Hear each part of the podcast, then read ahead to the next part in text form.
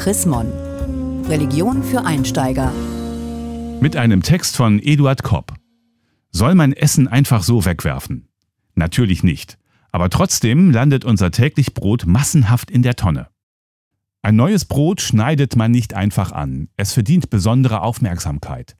Mit dem Messer zeichnet, wer auch immer das Essen vorbereitet, ein Kreuz über das Brot, bevor er oder sie die erste Scheibe abschneidet.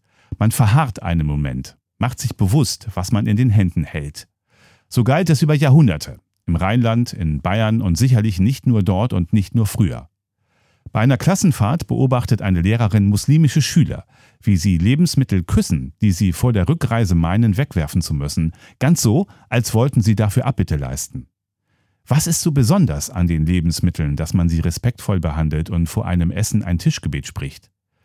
Wer direkt von der Landwirtschaft lebt, bis vor wenigen Jahrzehnten waren das noch sehr viele Menschen in Deutschland, dankt nach dem Einbringen der Ernte, schmückt den Altarraum der Kirchen mit Früchten aus Gärten, Feldern und Baumplantagen und feiert mit Umzügen auf den Dörfern. Das Fest lebt auch in der städtisch geprägten Welt von heute weiter. Die meisten Mitteleuropäer sind in der glücklichen Lage, auf kaum etwas verzichten zu müssen keine Selbstverständlichkeit. Viele Menschen ahnen, es ist ein Segen, rundum mit Lebensmitteln versorgt zu sein, Grund genug, Dank zu empfinden. Aber gegenüber wem? In der biblischen Schöpfungsgeschichte sagt Gott zu den Menschen, Seht da, ich habe euch gegeben alle Pflanzen, die Samen bringen auf der ganzen Erde, und alle Bäume mit Früchten, die Samen bringen, zu eurer Speise. Erstes Buch Mose, Kapitel 1, Vers 29. Kaum erschafft er die Menschen, versorgt Gott sie mit Nahrung.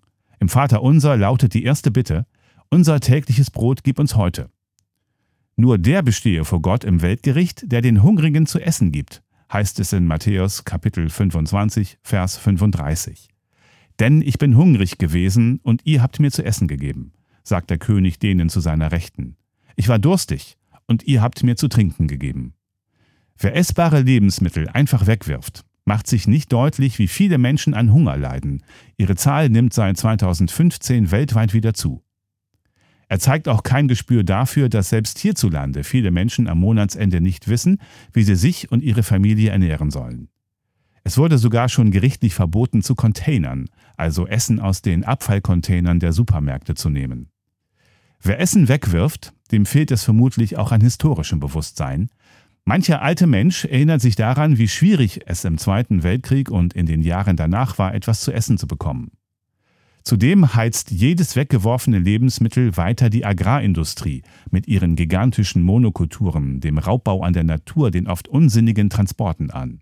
Obwohl wir uns jederzeit leicht darüber informieren können, wann und wo die Lebensmittel produziert werden, wissen wir nicht mehr, wie viel Schweiß, Mühe und Ausbeutung mit dem Landbau verbunden sind. Die erbärmlichen Arbeitsbedingungen der Wanderarbeiter in Andalusien und in Süditalien interessieren uns Kunden der mitteleuropäischen Discountläden kaum. Sonst würden wir wählerischer einkaufen. Wo man viel produziert und billig anbietet, wandert auch viel in die Tonne. Großverbraucher, Handel und Industrie vernichten rund ein Drittel der Lebensmittel in Deutschland, bevor sie beim Kunden ankommen. Verbraucherinnen und Verbraucher haben es laut ARD-Magazin Plus Minus vom 24. Juli 2019 in der Hand, fast zwei Drittel der Vernichtung zu verhindern. In der Studie Unser tägliches Brot gib uns heute der Evangelischen Kirche in Deutschland aus dem Jahr 2015 heißt es, das Vaterunser lehrt uns Demut und Dankbarkeit. Der Umgang mit Nahrungsmitteln erfordert größte Sorgfalt. Es kommt eben darauf an, wie wir mit der uns anvertrauten Schöpfung und besonders mit unseren Mitmenschen umgehen.